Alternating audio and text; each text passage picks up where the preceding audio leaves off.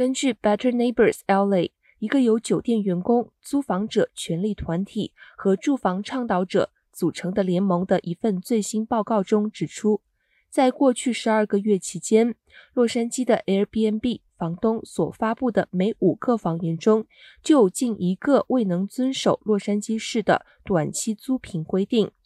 在四十四页的报告中，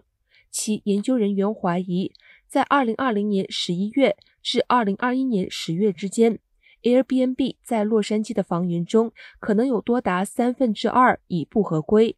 该联盟呼吁洛杉矶市加强短期租赁法的执行，重点关注最严重的违法者，并对屡犯者处以更大的罚款。